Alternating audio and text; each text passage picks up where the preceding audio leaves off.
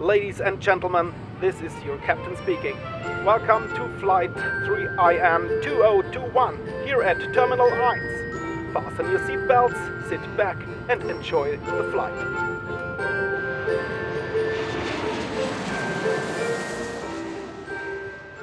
Ja, hallo und herzlich willkommen zurück hier bei Terminal 1. Ihr habt ja schon am Intro gehört, es ist heute etwas anders und die zweite Überraschung kommt jetzt auch gleich noch. Das werdet ihr nämlich gleich hören. Ich starte mal wieder ganz äh, fix mit einer Frage, um direkt einzusteigen ins Thema. Was denkt ihr beiden denn, was haben unverheiratete, wichtig, junge Frauen, eine russische Sauna und Wahrsagen gemeinsam? Mhm. Ich dann wow. drauf machen. ähm, ich habe wirklich keine Ahnung. Junge Frauen, Sauna und Wahrsagen. Ja. Also da könnte ich jetzt, das, das klingt irgendwie so ein bisschen wie diese, ähm, diese Aufgaben, die man früher in der Schule im Deutschunterricht bekommen hat. Man bekommt so drei Wörter und muss eine Geschichte drumherum spinnen. Das könnte ich jetzt machen, aber wäre, glaube ich, nicht, nicht zielführend. Deswegen gebe ich mal weiter an Christina. Hast du eine Ahnung, vielleicht eher als Länderexpertin als ich? Auch gerade überlegt, oder ich habe das, das Bild vor Augen, dass junge Frauen in einer Sauna sitzen, die in eine Glaskugel gucken. ähm, das ist schon konkreter als das, was ich hatte. Es klingt, klingt definitiv alles nach Russland. also, findest du nicht abwegig, ähm, dass das miteinander was zu tun haben kann? Nee, nee. Okay, ich kann das euch ja mal, wow. ja, euch ja mal aufklären. Ich habe mir über das Internet, über die Recherche sagen lassen, dass es in Russland wohl Tradition ist, zu Weihnachten auch wahrzusagen und dass das unter anderem mit jungen Frauen durchgeführt wird, die unverheiratet sind, die sich in einer Sauna treffen, dann da Nachthemden tragen und ähm, ja, Rituale durchführen, zum Beispiel Teeblatt lesen, Kaffeesatz lesen. Also es klingt so ein bisschen nach Harry Potter und Hogwarts, aber dass es tatsächlich wow. da viele Rituale gibt, um die Zukunft ähm, ja zu lesen oder zu schauen, was einen im nächsten Jahr so erwartet. Hast du das da mal mitgemacht, Christina? wollte gerade sagen, also ich durfte mehrmals Weihnachten in Russland feiern, aber zum Glück niemals in einer Sauna mit Kaffeesatz oder Teeblatt lesen. Aber ähm, ich glaube, es wird sich in dem, was ich nachher vielleicht noch äh, zu erzählen habe, zeigen, dass das nicht ganz abwegig ist. Aber ich, ähm, nee, konkret daran habe ich noch nie teilgenommen. Okay, sehr schade, aber das war der perfekte Übergang damit nämlich auch nochmal herzlich willkommen, ganz offiziell hier an Bord. Und ihr habt ja auch schon am Intro gehört, es ist heute etwas weihnachtlich. Und ihr habt jetzt auch die beiden ja schon gehört, äh, nämlich neben dem angepassten Intro gibt es heute noch eine Besonderheit. Ihr hört, Steff ist wieder mit dabei und wir dürfen heute unsere Kollegin Christina Gehring mit an Bord begrüßen. Und zwar als Länderexpertin für Russland. Da wird sie uns dann, hat sie ja gerade schon angeteasert, noch ein bisschen mehr drüber erzählen später. Sie ist aber auch neben Länderexpertin für Russland auch quasi Expertin für unser Projekt FHWS 3IN. Da sind wir drei nämlich zusammen unterwegs und sie ist die Projektleiterin und damit eben direkte Kollegin äh, von Steff und mir. Und deswegen ist es heute was ganz Besonderes für uns alle. Und ja, damit nochmal ganz herzlich willkommen, Christina. Schön, dass du heute mit an Bord bist beim Podcast. Ja, ich freue mich, dass ich da sein darf und dann auch noch zu einer Special Edition zu Weihnachten. Richtig, heute dreht sich nämlich alles klar ums Thema Russland, aber eben auch, wollen wir ein bisschen auf Weihnachten eingehen. Und fangen wir aber vielleicht, bevor wir da tiefer in die Materie einsteigen, vielleicht mal mit den grundlegenden Eckdaten noch zu dir an, Christina. Also wie ich ja gerade schon erwähnt habe, bist du auch bei uns beim Hochschulservice Internationales an der FAWS angestellt und hast dort eben die Projektleitung für das FAWS 3-In-Projekt inne. Und vielleicht nochmal so um den Leuten ein bisschen das Gefühl zu geben. Seit wann bist du denn bei der FHWS und wie ist es dazu gekommen, dass du hier gelandet bist?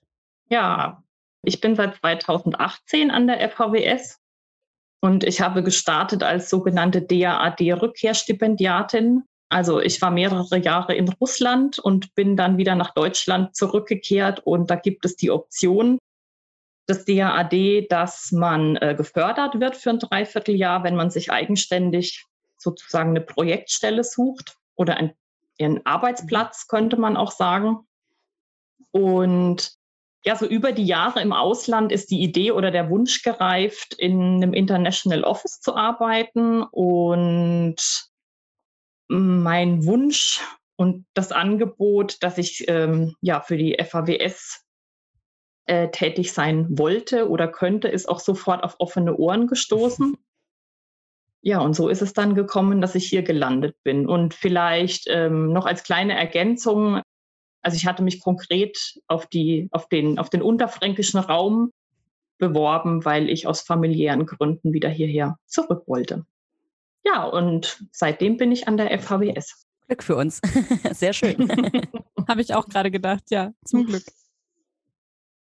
Okay, wir sind aber ja jetzt nicht nur hier, um über unser Projekt zu sprechen, äh, auch wenn das wahrscheinlich Stoff und Inhalt für mehrere Podcast-Folgen geben würde, sondern wir wollen ja ein bisschen über Russland mehr erfahren. Und du warst ja schon länger, insgesamt mehrere Jahre in Russland. Wie kam es eigentlich dazu, dass du nach Russland gegangen bist? Wie lange warst du da? Was hast du da gemacht?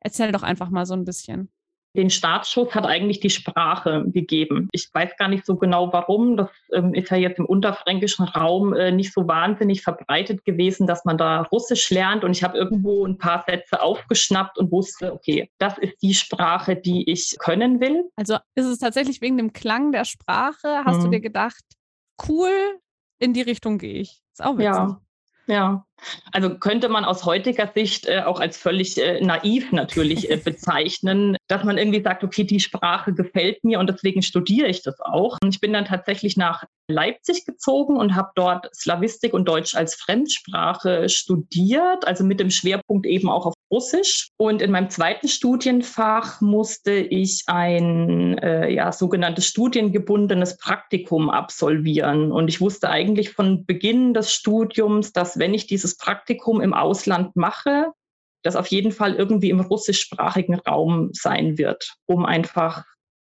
ja, Fachkenntnis und Sprachkenntnis irgendwie miteinander zu kombinieren. Und ich hatte mich dann an allen russischsprachigen Goethe-Instituten beworben. Kasachstan, Moskau, St. Petersburg. Und ähnlich wie bei der FHWS war es so, dass das Goethe-Institut St. Petersburg sich total schnell ähm, zurückgemeldet hat. Und ich konnte dann bei denen in der Sprachabteilung ein sechsmonatiges Praktikum absolvieren.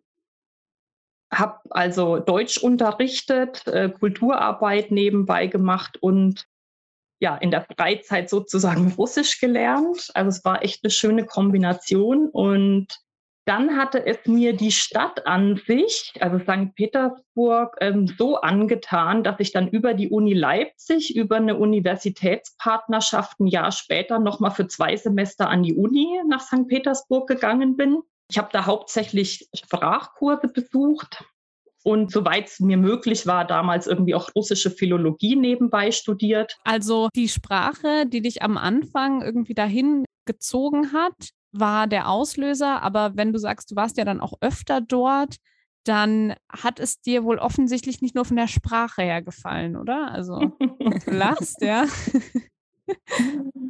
Genau, also ja, St. Petersburg hat mich einfach total in seinen Bann gezogen.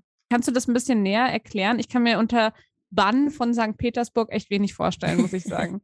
ja, ich glaube, es ist äh, die, die Kombination aus vielen Faktoren. Es ist eine wunderschöne Stadt.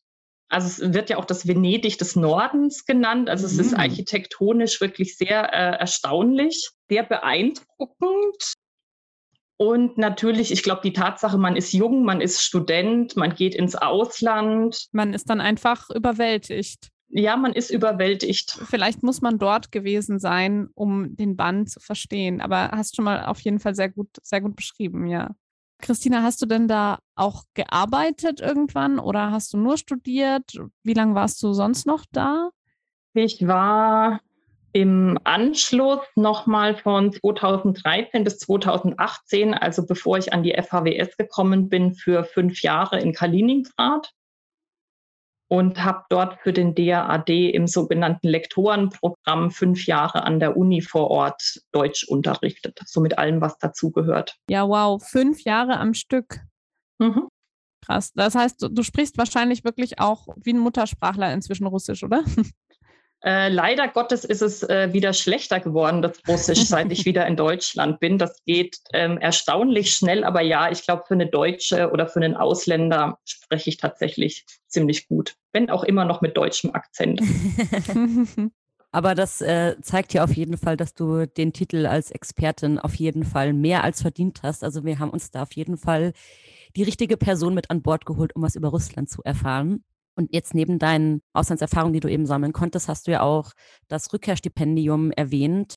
Also vielleicht auch für Leute, die selber auch mal Lust haben, im Ausland Zeit zu verbringen und dann nach Deutschland zurückkommen. Wie kann man sich denn ähm, auf dieses Stipendium bewerben und was hat es damit eigentlich so genau auf sich? Also hast du da vielleicht auch sonst noch andere Fördermöglichkeiten, die du Leuten mit ans Herz legen kannst, die vielleicht auch gerne als Student nach Russland gehen möchten?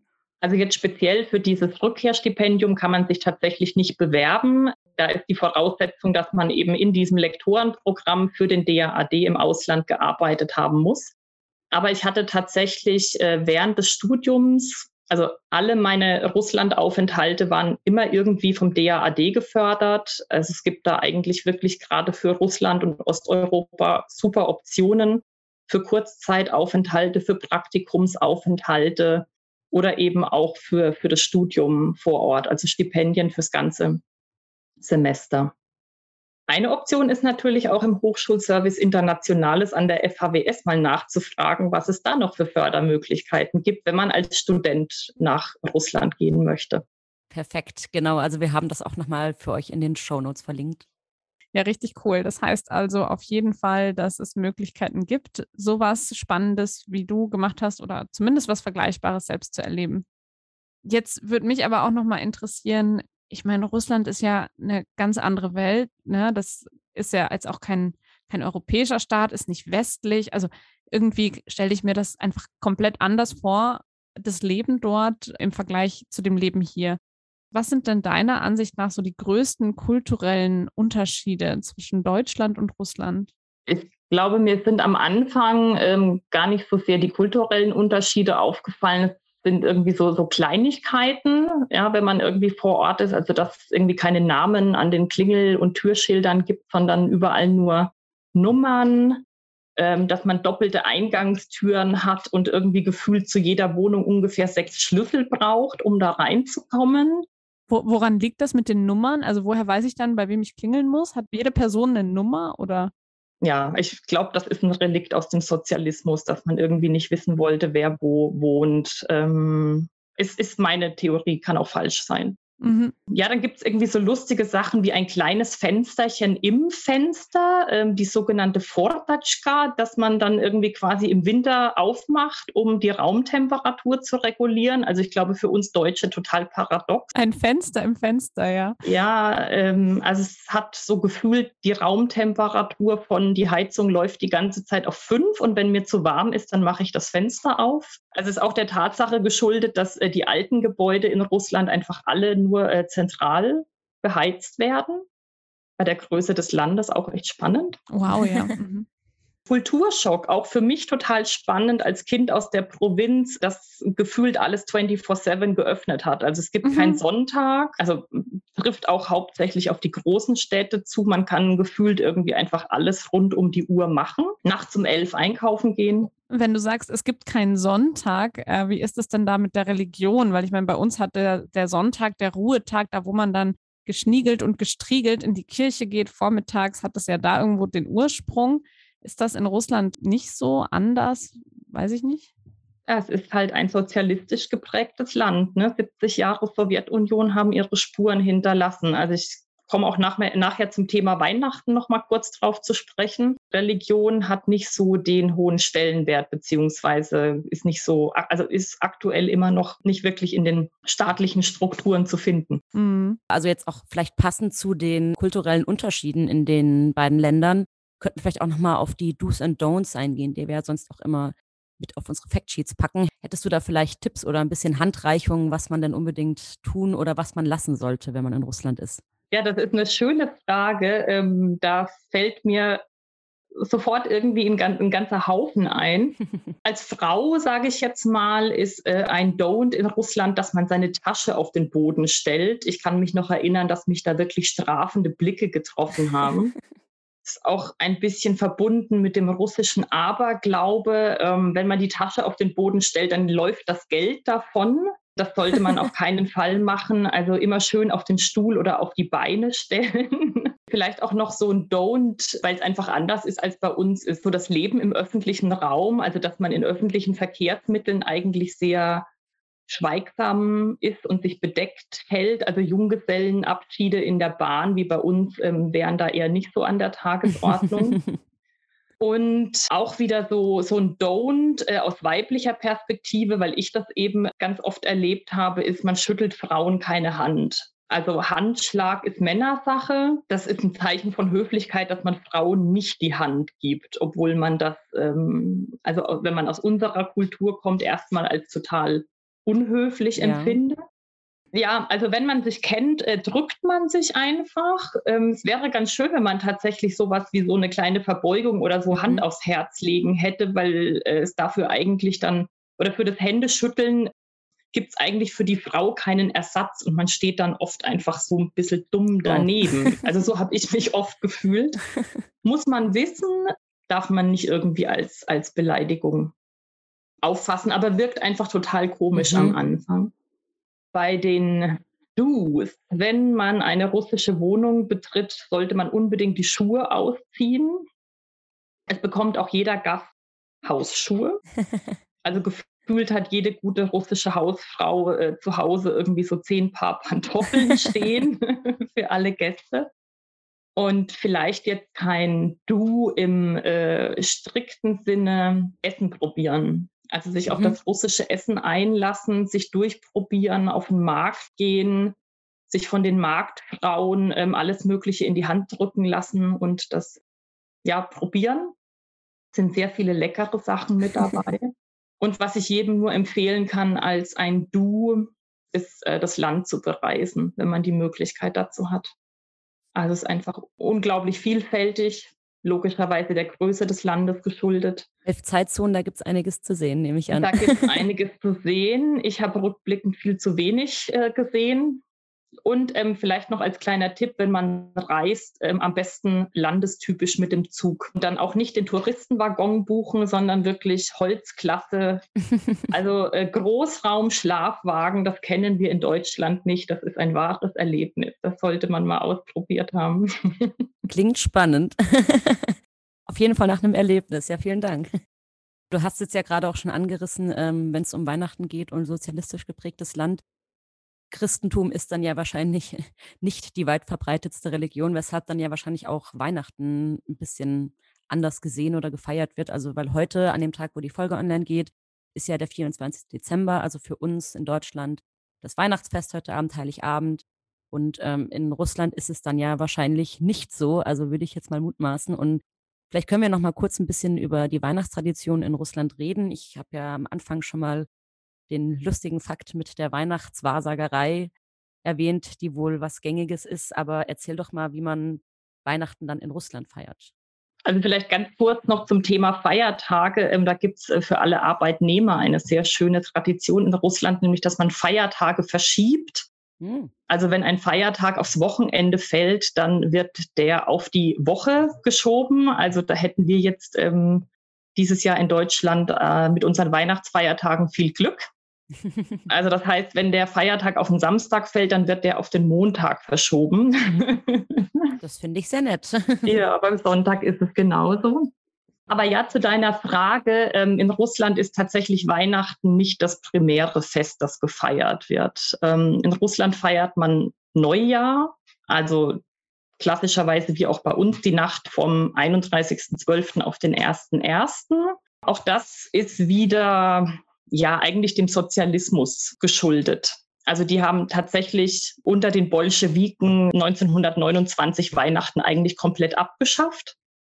Also das gab es als religiösen Feiertag vorher tatsächlich. Also Weihnachten wurde abgeschafft und aus dem Weihnachtsmann, der wurde sozusagen säkularisiert, ist dann das Väterchen Frost entstanden, der Djeb Maros. Und ein paar Jahre später weiß jetzt nicht genau wann, hat er noch eine Begleiterin oder eine Begleitung an die Seite gestellt gekriegt. Das Schneeflöckchen, die ist Nigurotschka. Also das sind so ja die zwei Weihnachtshauptakteure. Was gehört zu Weihnachten beziehungsweise zu Neujahr dazu? Äh, kiloweise Mandarinen. den ganz berühmten Salat Olivier. Das ist so wie äh, Kartoffelsalat mit Erbsen und Wurst und einem Haufen Mayonnaise. Da fängt man mittags gesellig an, in der Küche alles möglichst klein zu schnippeln. Ja, also eigentlich fängt man schon tagsüber an, das Neujahr sozusagen einzuleiten. Und äh, ganz klassisch gehört dazu auch das Glockenspiel des Kremls, die sogenannten Kurante. Also man sitzt dann da zusammen am Tisch, man hört diesen Glockenschlag. Und was auch ganz wichtig ist, man hört im Fernsehen die Neujahrsansprache des Präsidenten. Das oh. gehört auch dazu. Das macht dann wirklich jeder? Ich glaube, der Großteil. Also ich glaube, die, die, die Mehrheit des Landes macht das tatsächlich. Auch interessant, ne? Ich meine, wir haben ja auch oft so eine Weihnachts-Neujahrsansprache. Ich könnte jetzt gerade gar nicht sagen, wann genau die immer kommt, aber ich glaube, die ist bei uns jetzt nicht so berühmt oder so ein Jahr muss man auf jeden so ein, so ein Must-Do für, für die Feiertage, oder? Oder oute ich mich gerade? nee, nee, ist, glaube ich, bei uns tatsächlich nicht so populär. In der WG, in der ich damals gewohnt habe während des Studiums, gab es auch noch eine sehr schöne Tradition, ähm, während diese Kremlglocken geläutet haben. Da muss man sich nämlich was wünschen in der Zeit. Mhm. Also den Wunsch musste man auf ein kleines Stück Papier schreiben.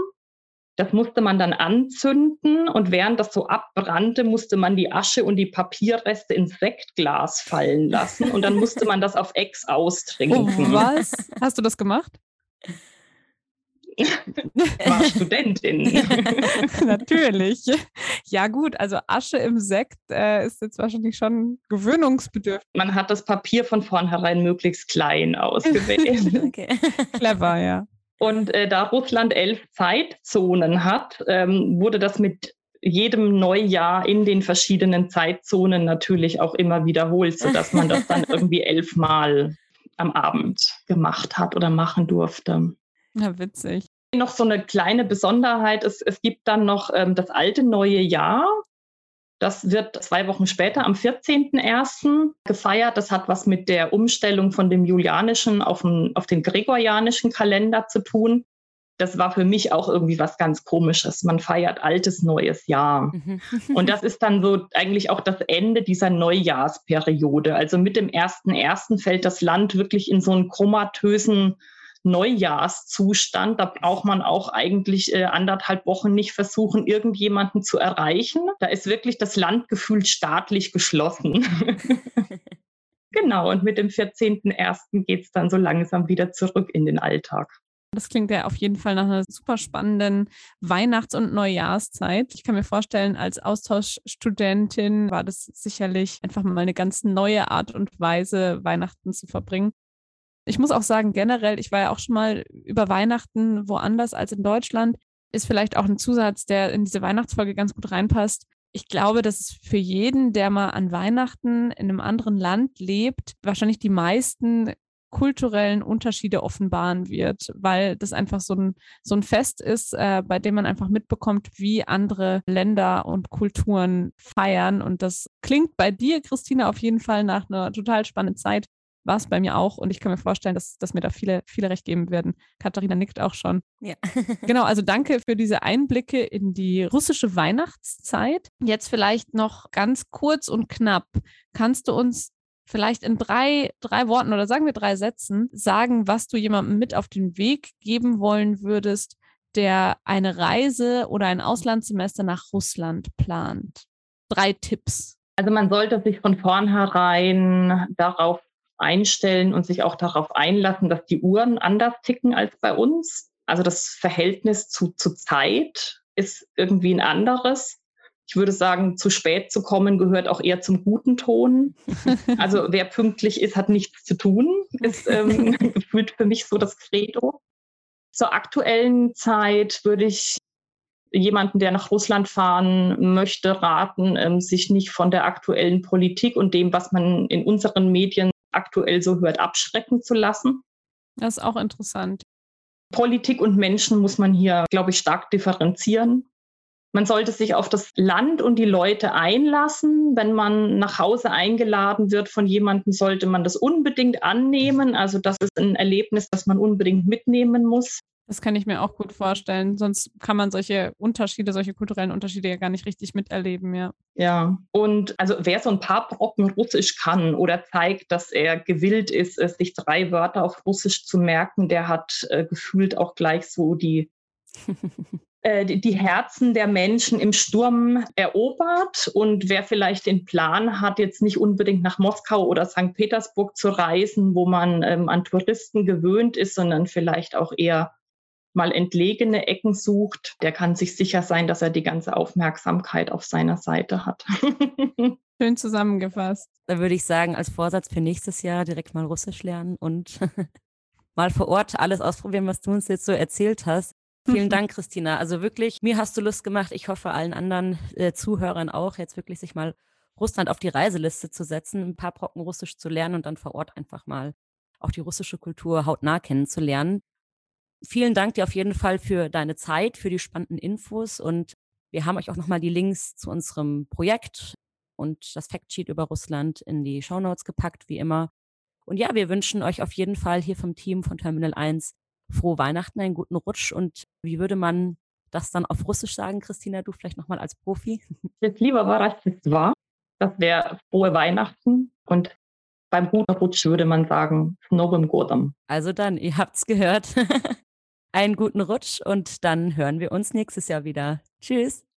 So, und für alle, die sich jetzt gewundert haben, dass die Qualität von unserem heutigen Interview vielleicht nicht ganz so gut ist, das liegt mal wieder an Corona, weil so kurz vor Weihnachten wollten wir uns einfach dann doch nicht persönlich treffen und haben diese Aufnahme vom Homeoffice aus gemacht. Ich hoffe, ihr habt trotzdem Spaß gehabt und ja, verzeiht uns, dass vielleicht hier und da die Aufnahme nicht ganz so gut gewesen ist. We are ready for landing. We hope you enjoyed the flight and see you again soon. Goodbye.